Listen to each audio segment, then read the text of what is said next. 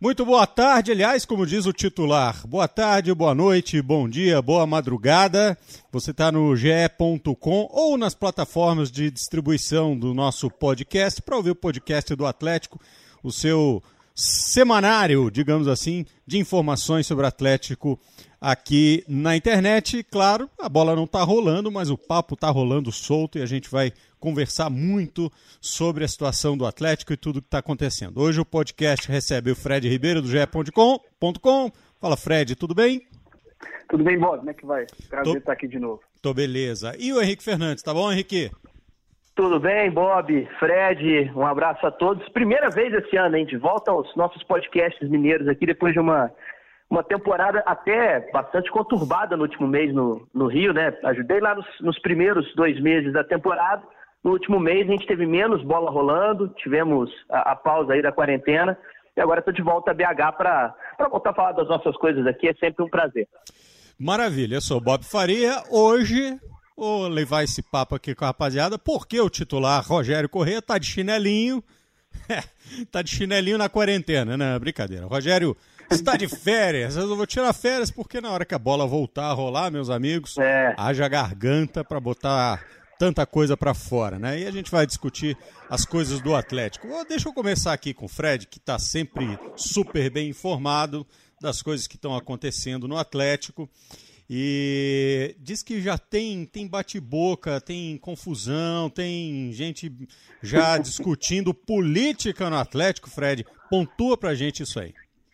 Pois é, Bob, você falou bem, assim, em tempo sem bola rolando, que sobra muito é noticia, noticiários e bastidores, e é um ano eleitoral no Atlético, né? Esse é o último ano da gestão Sete Câmara, se ele não concorrer a uma reeleição, mas eu imagino que ele já deu indícios de criar é, brigar por mais três anos de mandato. E existe uma cisão clara e evidente entre Sete Câmara e Calil. O Calil até evidenciou isso, né? o Alexandre Calil evidenciou esse, essa desinteligência que tem com, com o Sérgio Sete Câmara. Envolve Ricardo Guimarães, então, assim, antes era um grupo homogêneo, né, que, que administrava o Atlético. Quando o Calil foi eleito em 2008, o Sérgio Sete Câmara até assessor da presidência. Aí tinha o Lázaro, tinha o Grupo, que não está mais hoje oficialmente, o Daniel Nepomuceno era o vice, que depois virou presidente. E o Sérgio Sete Câmara ele chegou ao Atlético basicamente com a presença do Ricardo Guimarães. Né? Ele foi diretor de patrimônio da, da gestão do Ricardo.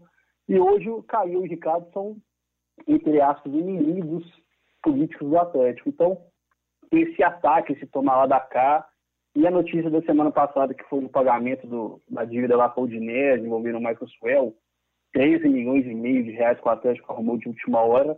Aquilo foi o fogo na palha que, que explodiu essa, essa briga entre Alexandre Caiu e Sérgio Sete Câmara.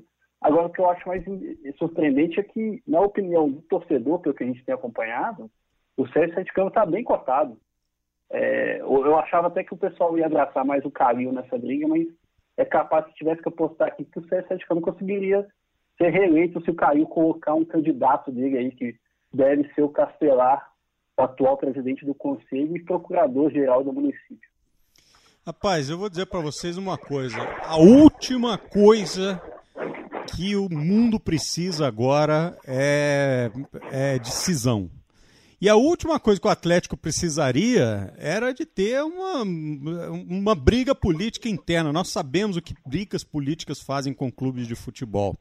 O que me espanta nessa história toda é o Calil se envolvendo com esse tipo de coisa. Agora, precisamos é, lembrar o seguinte: tem uma obra gigantesca a ser inaugurada daqui a três anos, que é o Estádio do Atlético.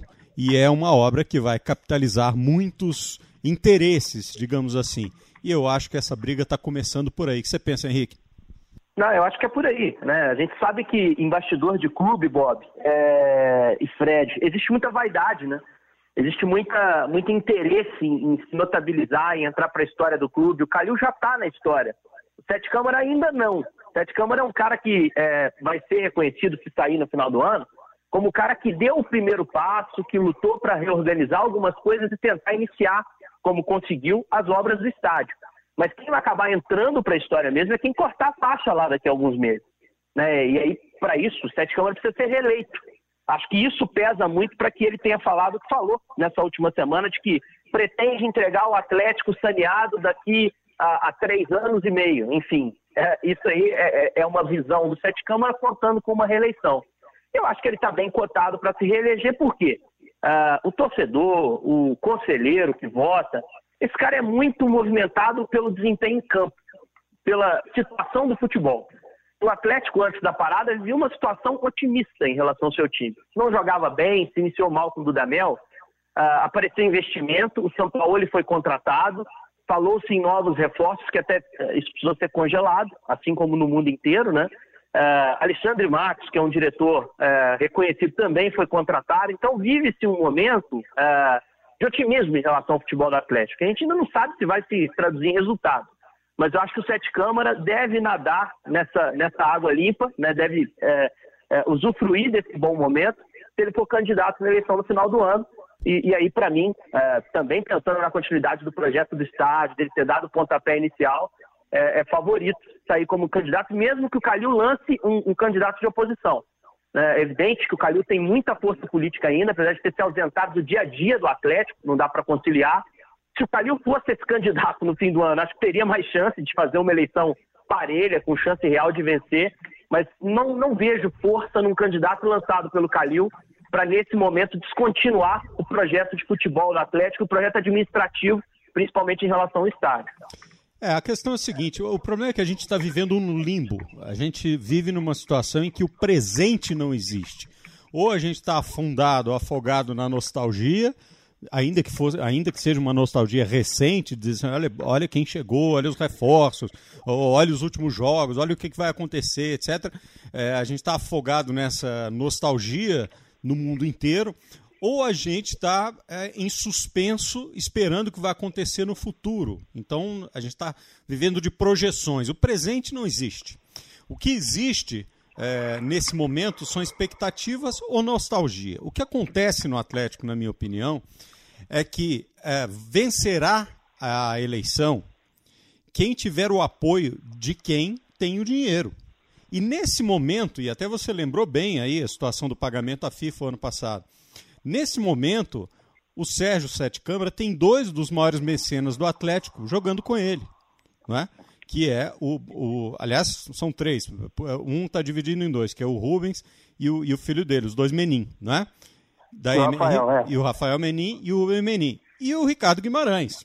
Então, é, é uma questão simples. Para manter o projeto do Atlético do tamanho que ele está, com o treinador que foi contratado, com o Alexandre Matos, podendo contratar jogadores do tanto que ele quer, fazer um time para brigar de frente, como foi a promessa, brigar no alto da tabela, bater de frente com o Flamengo, esse tipo de coisa toda, precisa de dinheiro. É, e se uma chapa divergente, a menos que fosse o próprio Alexandre Calil, como disse o Henrique, a menos que fosse o próprio Alexandre Calil, dificilmente vai reunir recursos suficientes para é, bater de frente com esses dois que estão bancando esse projeto. Então, me parece que a, a ideia da reeleição do Sérgio Sete Câmara está bastante forte nesse momento. A menos que, como eu disse, isso é um exercício de futuro entre algum outro player no, na história que a gente não tem conhecimento. Existe alguma possibilidade de ter um, um player diferente nessa situação, Fred, que você saiba? Olha, o Bob, é, o Sérgio Sérgio Câmara nem quer falar muito de eleição publicamente, ele está é, driblando esse assunto, porque eu acho que ele tem outros, realmente outras preocupações de momento financeiro. Agora, é, projetar esse cenário da eleição da Atlético vai ser mais interessante que dos últimos anos, porque sempre aparecia um candidato mais aventureiro é, nas últimas eleições. Né? Sempre era é, favas contados, o Calil ou o cara é. do Calil ser eleito. Agora, eu tendo a acreditar que o Alexandre Calil vai colocar um, um, opositor, ele vai bater no peito e falar assim, eu estou com o Castelar Guimarães, que é o, o procurador-geral dele, né, da prefeitura. Vai ser um cenário interessante, porque a gente apura, conversa com o conselheiro, tenta é, caçar aqui informações de bastidores. Calil e Ricardo Guimarães praticamente dividem o conselho. Né? Tem gente que fala que o Calil tem praticamente todo o conselho, mas eu acredito que que a briga vai ser de cachorro grande, vai ser uma eleição emocionante, como a gente não vê há muito tempo no Atlético. Mas é. aí entra o que o Bob falou também, né? A questão financeira, né? Porque se está naquele ambiente de campanha sabendo que existe um conselho dividido, se em algum momento os conselheiros percebem que a vitória do candidato do Calil vai tirar o investimento, uh, é meio que natural que eles preservem esse investimento no futebol. O Atlético não tem dinheiro a curto prazo para com as próprias pernas, sem o mecenas, sem um investidor como tem tido, fazer o investimento que está fazendo. Contratar um treinador do calibre de São Paulo e outros jogadores, como se tem falado. Né? Então, assim, é, a questão financeira, para mim, o voto foi preciso. Ela é determinante nessa eleição, apesar de saber que o Fred está lá dentro mais ativamente, está né, tá, tá tendo essa percepção mais clara, apesar de saber que vai ser uma eleição mais aberta e que isso a médio prazo vai ter um peso dentro do Conselho. Né? Antes, é, quando o Calil assumiu a primeira vez a presidência, praticamente não havia oposição. As eleições eram é, é, o candidato do Calil ou o próprio Calil nas primeiras, nas primeiras eleições contra uma oposição que seria esmagada com uma minoria absoluta. Isso a cada eleição que passa vai se equilibrando mais. Existe uma oposição mais ativa no Atlético, que pode ser bom, mas também pode ser ruim, né? pode atrapalhar a tomada de decisão uh, de quem está no poder, de quem está governando o clube. Eu acho que só desse assunto, acho que o, o papel do Rubens Menin vai ser fundamental, porque ele é próximo do Calil, né? Não é um, não tem um racha Rubens Menin e Ricardo Guimarães contra o Calil. É mais o presidente do Banco BMG contra o prefeito e o Rubens pode ser o fiel da balança. Ele pode até, não sei, estou confabulando aqui, mas basta que ele aceita apoiar o Calil, o que seria surpreendente do ponto de vista da aproximação dele com o Sete Câmara. Mas Eleição é novembro, né? Eleição é novembro, né? É, é, o estatuto é dezembro, mas eu, dezembro. É, eu até penso que possa ser até prorrogado. Não sei como é que o, que o Sérgio pensa nisso, porque o, a gestão dele foi comprometida, né? Ele tem três meses aí que ele não administra futebol. É, agora não tenha dúvida de que uma junção do, do Rubens Menin com o Alexandre Calil fortalece muito uma chapa. Fortalece Sim. muito e, e chapa. são amigos, né? Eles, eles é... têm uma possibilidade. Não, né? porque aí entra todo um capital político do tamanho do Alexandre Calil na história do Atlético e entra Sim. a grana que o Menin está colocando. É, é, o, né? o, projeto Arena MRV, o, nome, o próprio nome diz, né, Bob? Pois é. Então... Quem que é, quem que está realmente por trás disso tudo, quem está ajudando, quem está é. colaborando. A Ele ver. fez uma doação de terreno, né? Pois é. É, a, Não, a doação foi, é pessoal, né? É doação pessoal, é, inclusive um, cento e poucos milhões o, o terreno e, e, não foi como pessoa jurídica, porque até aliás não pode fazer, né? Como pessoa jurídica uhum. tinha que ser uma, uma, pessoa física. Então, é, é, bom, a ver. De qualquer forma, ainda tem um tempo para isso acontecer. Tomara que isso não fragmente o Atlético a ponto de tirar a força do Atlético para um projeto que está se desenhando aí para quando a bola voltar a rolar. Falando ô, ô, Bob, em... sabe, sabe, que, sabe que eu vi pergunta também, só para a gente matar rapidinho a questão, o quanto o Calil vai poder, diante de tudo que ele está vivendo como prefeito da cidade de Belo Horizonte, é, se envolver nessa eleição. Exatamente. É, trabalhar ativamente, participar da vida política do clube. Né? Ele pode deixar, escolher, optar por deixar isso de lado nesse momento. Talvez não tenha condição de se dividir em duas frentes. Né? O desafio que ele está vivendo na vida pública dele, na vida política como prefeito, é um desafio muito mais duro. Né? Então isso também pode ter um impacto nessa eleição no final do ano, mas é, é um cenário que tem que ser olhado pelo Atlético, né? menos que pelo Cruzeiro, né? o Cruzeiro já tem eleição batendo a porta agora em maio, é, mas o Atlético tem que se planejar para o que vai fazer nos próximos três anos. É uma eleição estratégica para a história do clube. Né? E acho que é uma das mais importantes dos últimos anos, sem dúvida. É, a dúvida agora é, é essa, assim, quem vai cortar a fita? É por isso que os caras estão brigando, entendeu? porque essa, esse é um marco importantíssimo na história e, de uma certa forma, acho que todo mundo que está envolvido no projeto quer participar disso, não quer correr risco de servir de micro-ondas, se é que vocês me entendam. É, vamos falar de futebol aqui. É, é, a bola não está rolando, mas os caras vão voltar de férias agora, né, Fred? E aí, qual que é Exato. o planejamento? Vão fazer o quê? Conta pra gente. É, as férias acabaram, né? A maioria dos clubes teve fim de férias no dia 30, né? Mas já era feriado no dia 1 de maio. Então, os jogadores hoje do Atlético estão novamente à disposição do clube. Mas, assim, o CT está fechado, não tem jogo. O que, que seria essa disposição? Pelo que a gente apurou, o próprio clube informou oficialmente, os jogadores vão ter um planejamento passado pela preparação física, né, comissão do técnico São Paulo, e é um treinamento que, olha, você tem uma esteira na sua casa, então você faz uma corrida, eu não vou chutar aqui, você faz uma hora de corrida, duas vezes por dia, e assim vai. Então cada jogador tem uma estrutura particular na sua casa, né? alguns deles nem tem, tem que pegar emprestado. E na medida do possível eles vão tentando manter a forma física. E o presidente do Atlético até falou que vislumbra a volta dos treinos no dia 18 de maio, que é uma ótima notícia, né? Para a gente ver se realmente acontecer, vai ser ótimo de acompanhar o treino em campo mesmo. Mas o planejamento desse, desse home office para os jogadores do Atlético é esse. É, eu acho que nunca houve uma situação é, tão, tão clara em que se pudesse medir o profissionalismo de um atleta. Porque quando eles voltarem, é que a gente vai ver quem é que conseguiu se manter em níveis físicos. Em nível técnico não tem jeito, não tem diferença. O cara não vai bater bola com paredão, você tá entendendo? Não tem, não tem jogo coletivo nessa história, nem no videogame. Então, é, é, é mais a questão física. Quem é que se cuidou, quem é que ficou é, mais tempo focado naquilo de, de manter o seu planejamento, ou dentro do planejamento que foi feito pelo, pelo, pelo Departamento de Preparação Física. É uma situação muito, muito complicada, muito inédita. E até mesmo o estudo, se é que ele foi feito, se é que foi feito um planejamento de estudo para os atletas, alguma coisa nesse sentido, é muito subjetivo. Não dá para saber exatamente quem eh, se aplicou nisso ou não se aplicou. Na hora que os treinos começarem a funcionar dentro de campo, e a gente tiver um relatório dos departamentos físicos, etc. Ah, fulano voltou bem, fulano está mais ou menos assim, fulano não está, e eles, hoje são extremamente herméticos com relação a isso, aí a gente vai ter uma ideia de quanto tempo o time poderá voltar é, a apresentar um mínimo de condição de jogo. E eu acho que a gente, isso vai demorar pelo menos um mês. O que, que você acha, Henrique? É, eu não acredito que o Atlético volte a treinar na semana que vem, não, em campo. Eu acho muito improvável é, se a gente for observar o que está acontecendo na Europa. Acho que a grande vantagem do Brasil, e a gente que trabalha com esporte está vendo os efeitos dessa pandemia no esporte, a grande vantagem que a gente tem aqui é que nós estamos dias atrasados em relação à Europa. Né? Lá a coisa correu muito mais é, cedo do que aqui. Coisa de três semanas, um mês, os especialistas dizem.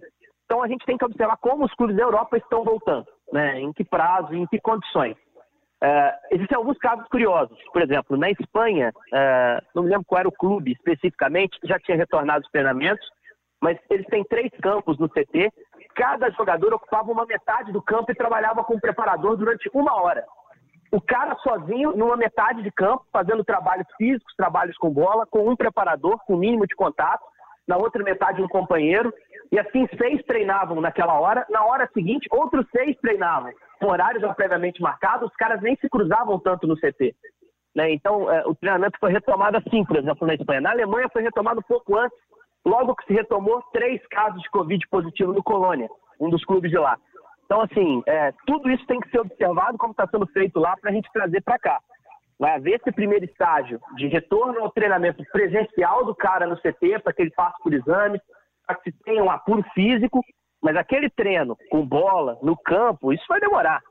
Né? Isso vai demorar bastante. É uma sensação que a gente tem muito clara, né? pelo que a gente está vendo lá fora e pelo que deve acontecer aqui também nesse mês de maio, vai ser um mês muito duro em relação à epidemia aqui no Brasil. Então, acho que é, a gente tem que observar muito, com muito cuidado. Isso até porque, ah, vai retornar o treinamento. Você vai treinar para quê? A gente só deve ter retorno de competição no final de junho.